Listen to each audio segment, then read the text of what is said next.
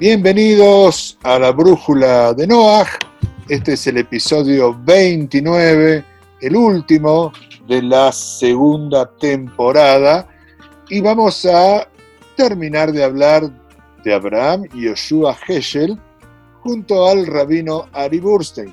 ¿Cómo estás, Ari? Hola, Manolo, ¿cómo estás vos? Bien, muy bien.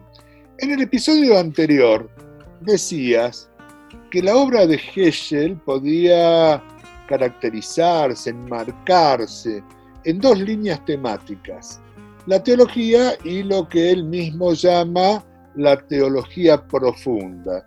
Y un aspecto fundamental de su pensamiento radica en una actitud, decías, como de soslayar o de correr la teología, es decir, las instituciones concretas y visibles del fenómeno religioso, para ir de manera directa a la teología profunda que pertenece al reino de lo inefable. Ahora, ¿a qué responde esa actitud, esa posición en el pensamiento de Heschel? Sí, creo que me voy a tener que explicar mejor, Manolo. Yo eh, me parece que ese no mensaje, sino que lo, lo que intenté decir es que ese es generalmente el mensaje que escuchamos y a mi gusto es una especie de malinterpretación de Hegel. Es decir, Hegel eh, trae teoría eh, generalmente armonista en la cual eh, por ejemplo, si pones, si hacemos el ejercicio de hacer dos columnas de teología y de teología profunda, no existe una sin la otra y los eh, eh, correspondientes que, se, que se van conectando, digamos, no, no hay ley sin no hay agadá sin alajá, no hay eh, revelación sin el testimonio de la revelación que está en la Torá. Me refería a eso, digamos, desde ese punto de vista, no es que Hegel sea al tema de la teología profunda, sino que dice que la, el marco debe ser el marco de la teología. Ok, sin embargo, él hace una diferencia entre la creencia y el acto de creer, como bien lo señalaste vos. Y si uno recorre su obra fundamental, una filosofía de la religión o Dios en busca del hombre, ahí está claramente definida su posición. Entre la definición, podríamos decir, teórica o epistemológica de lo teológico y el acto de creer, el acto de situarse frente a lo teológico, que es lo que entiendo denomina teología profunda. Y toda la obra está dedicada prácticamente a este último punto. Sí, pero si leemos detenidamente, sobre todo el, el, eh, Dios en busca del hombre, lo que dice Hegel todo el tiempo es que los marcos de análisis de, esos conceptos profundos son los marcos de la tradición y de las instituciones de la tradición. Y que por lo tanto la teología profunda se da dentro del marco institucional, si no se transforma en poesía, que es lo que la, la, crítica que hacíamos la vez pasada, se transforma en algo intangible, en algo que, es eh, imposible de heredar hacia otras generaciones. Lo que sí Hegel se opone es a todo tipo de reduccionismo de otro tipo, reduccionismo psicológico, reduccionismo sociológico, de, entender eh, lo que significa, eh, no sé, creer, por ejemplo, el ejemplo, solamente desde el punto de vista psicológico. Eso no es combinación entre teología y teología profunda. La combinación en este caso sería que la, teología es, por ejemplo, la conducta de los judíos de cumplir para con la tradición. La teología profunda se da dentro de ese marco conductual, se da eh, algo que pertenece al reino de, lo inefable o al reino de lo... Hay algo más místico, etcétera, pero solamente eso no existe, digamos, si no es a través del, marco normativo. Bien, este esquema de adentro y afuera de la tradición judía me sirve para plantearte otra cuestión en la obra de Heschel que está tal vez más relacionada con la situación histórica que le tocó vivir. Él procedente de un continente y un país, Alemania, donde la emancipación de los judíos no había terminado de concretarse y nunca lo iba a terminar, como sabemos, llega a los Estados Unidos donde por el contrario pareciera, por lo menos en los estados de la costa este de los Estados Unidos, que la recepción es, podríamos decir, total. Y que la problemática se plantea en otro aspecto, esto es, en la vulgarización del hecho religioso, y Hegel se ve en la obligación de ir con ese bagaje de nociones trascendentes hacia afuera de la comunidad y la tradición judía y apelar a cuestiones profundas, pero ya en una dimensión más universal. Y esto quizá tenga que ver también con su participación en distintos eventos de protesta, recordemos la marcha junto a Martin Luther King, la protesta por la guerra de Vietnam, etc. Tal vez vos lo dijiste con otra fórmula, es el rabino más eh, reconocido fuera del judaísmo, pero eh, se puede decir que Heschel en ese momento tiene más una perspectiva hacia afuera que hacia adentro de la tradición. Se puede decir, pero no estoy realmente seguro. Mira, vamos a hacer un recuento nuevamente. Heschel sigue siendo toda su vida, sigue teniendo esa nostalgia por su origen, que no es el origen alemán, sino que es el origen jasídico de Europa Oriental. En Alemania, él si bien se encuentra frente a frente con la, digamos, con el fenómeno y las consecuencias de la emancipación para con los judíos, también ve cuáles son sus peligros, ¿ok? Y yo creo que en Estados Unidos lo que pasa, de alguna manera, es que, mm, que él pone en palabras cuáles son los peligros de esa emancipación, pero lo habla en un lenguaje universal, ¿ok? No lo habla solamente para los judíos, lo habla en un, lenguaje universal, lo habla como del, eh, del, modernismo, que como dijimos tiene que ver con la tecnología, tiene que ver también con la, con la imposibilidad de creer en Dios, si vos vivís en una cultura materialista, un tema muy... Eh, tocado por Heschel. Y estos conceptos son conceptos que aplican para los judíos, pero aplican eh, claramente también para la sociedad en general.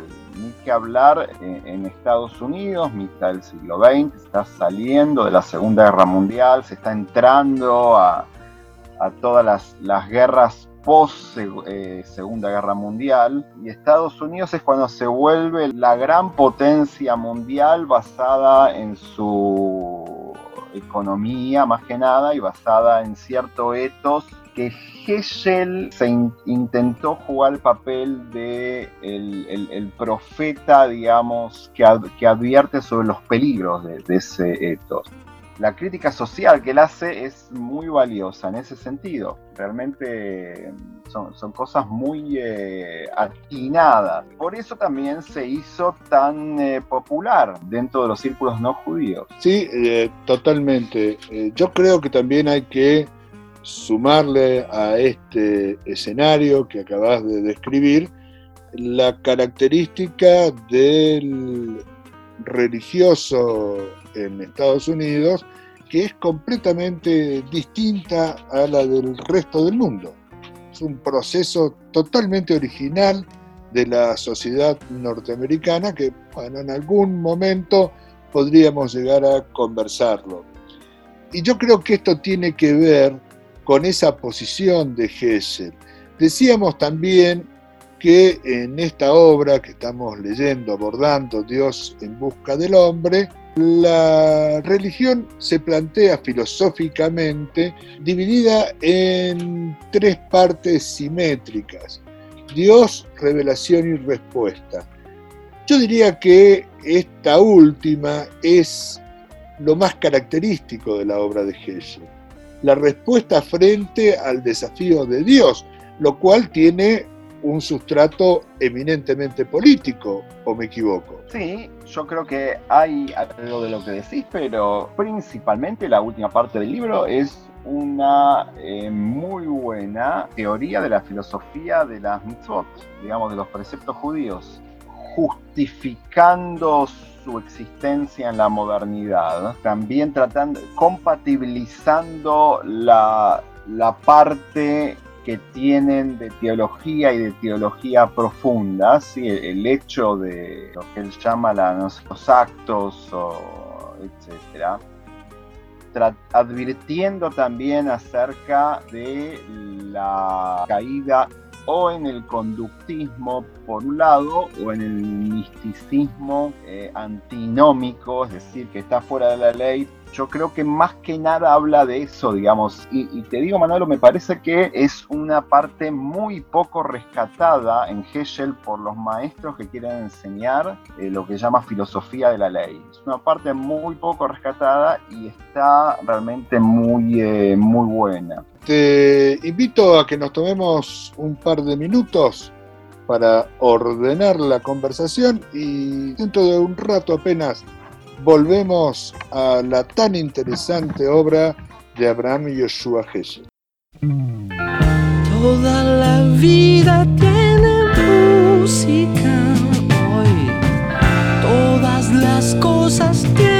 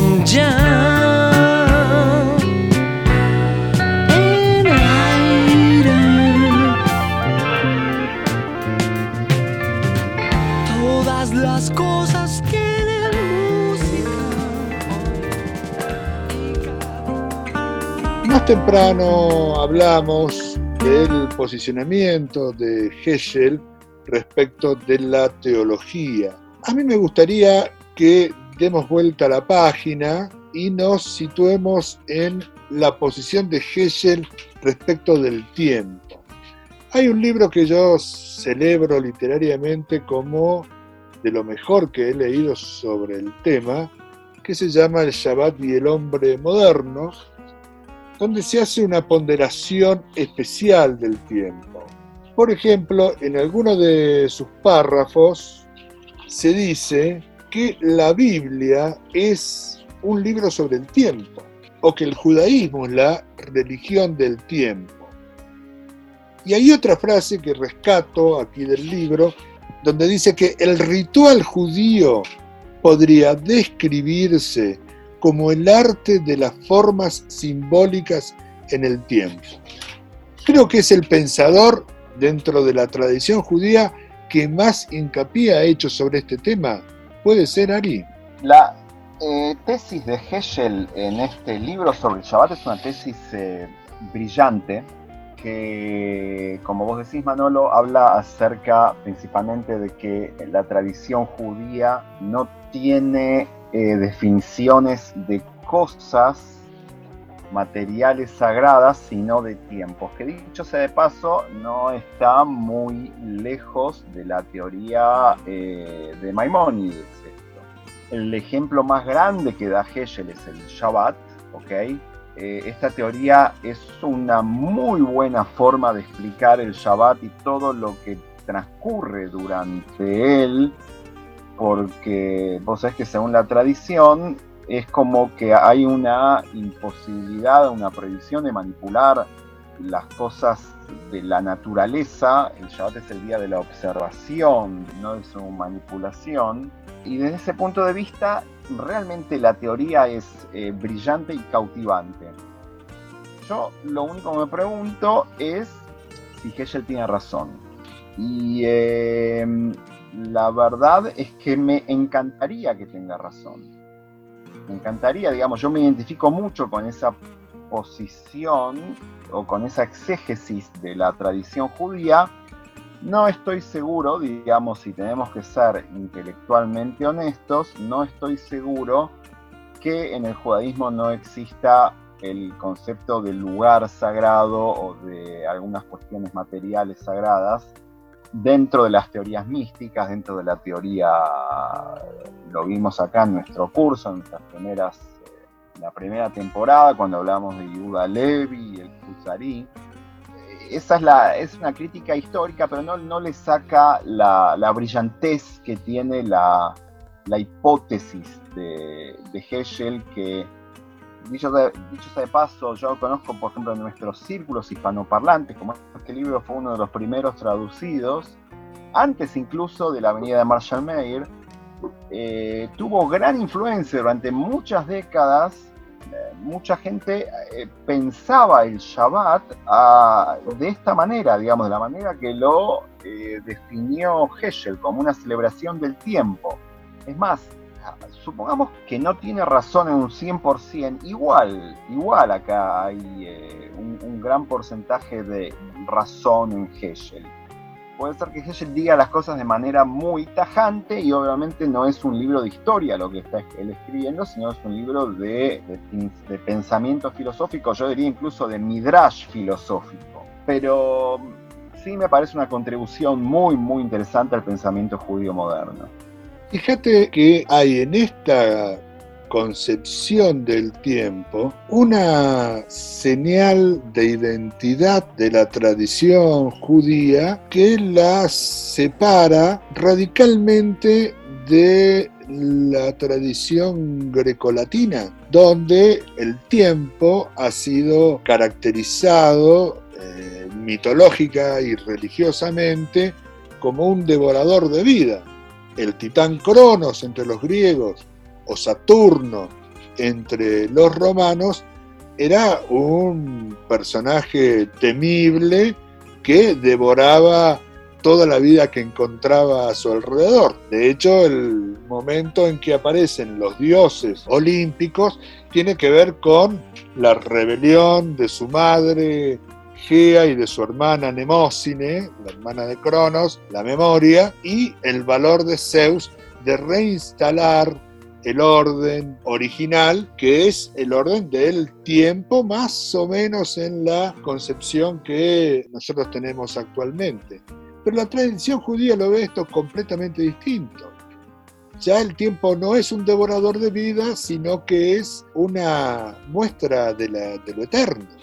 Contemplar el tiempo es contemplar lo eterno. Y fíjate que en los países anglosajones, el séptimo día se denomina con el nombre del titán, con Saturno, mientras que en español y en otros pueblos latinos el séptimo día es tomado del Shabbat, de la tradición judía. Eso me parece que es una marca civilizatoria muy importante. Sí, Mira, yo te daría el ejemplo, pues es que en el capítulo 3 del libro de Éxodo, cuando es el primer encuentro entre Moisés con Moisés y Dios, hay todo un diálogo muy famoso e interesante ahí, que termina con que Moisés pregunta, si me preguntan quién me mandó, ¿qué, es lo que digo? ¿Cuál es tu nombre? Dios dice, y acá la, traducción es difícil, Dios dice, yo seré el que seré, y hay algunos que lo traducen en, eh, en presente soy el que soy, pero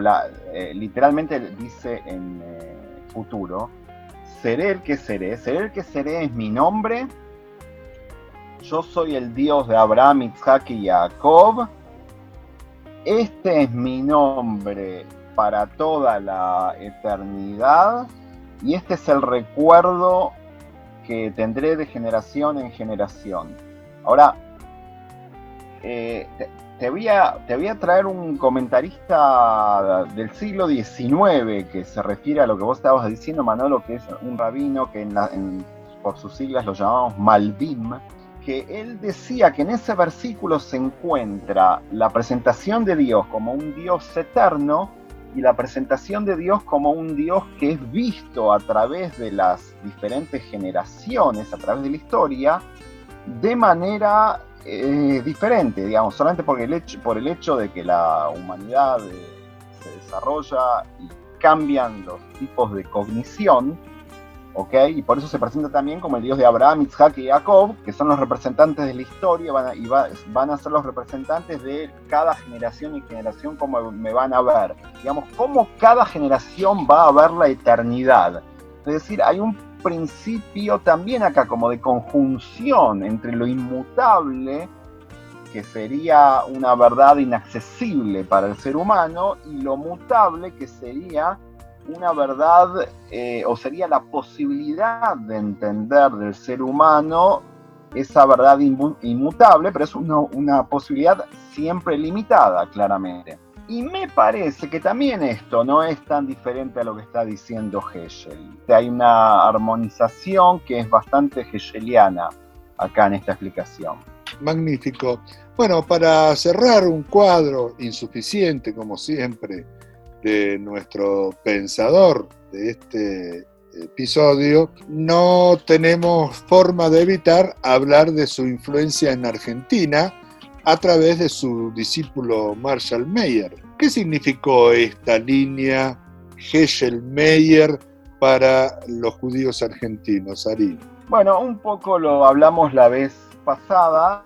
Aquí tenés personas vivientes que les podés preguntar eso y posiblemente recibas respuestas diferentes mi respuesta específica es que claramente Heschel fue como la forma de conocer el judaísmo para muchos judíos argentinos a través de la avenida de Marshall Mayer.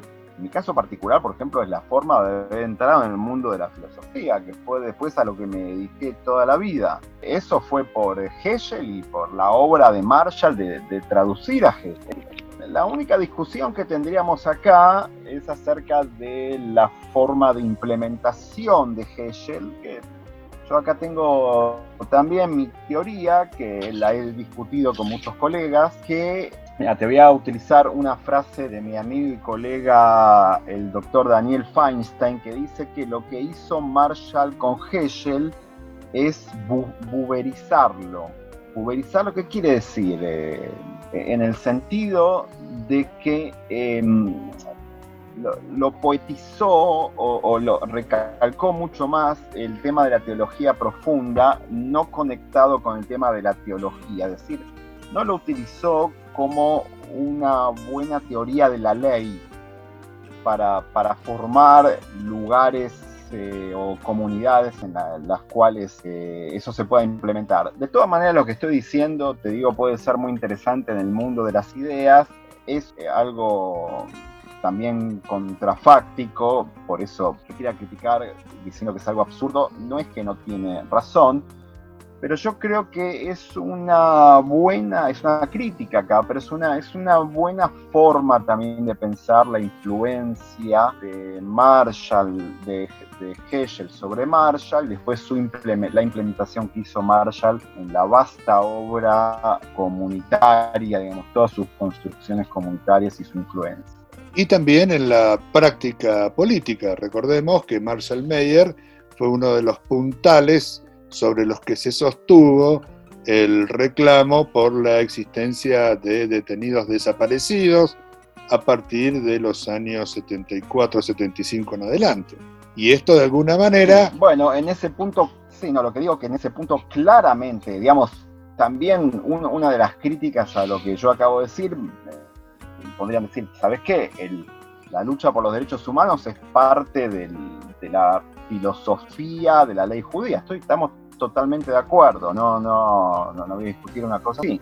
Claramente acá, digamos, Heschel estuvo presente en, toda la obra de Marshall sobre los derechos humanos, era la, persona que realmente lo, lo guiaba, digamos, ya no físicamente, pero espiritualmente es una gran influencia. Influencia más que necesaria porque todos los que vivimos en aquel tiempo sabemos el coraje, el temple, la seguridad en uno mismo que había que tener para salir a hacer un reclamo de este tipo. Realmente eh, te diría que rosa lo heroico. Hay infinidades de historias de cómo el rabino Marshall Mayer puso en peligro su vida entrando a cárceles, siendo humillado, etcétera, eh, para luchar eh, en, su lucha por los derechos humanos. Bueno, creo que estamos sobre el tiempo final de nuestro episodio de hoy de nuestra temporada.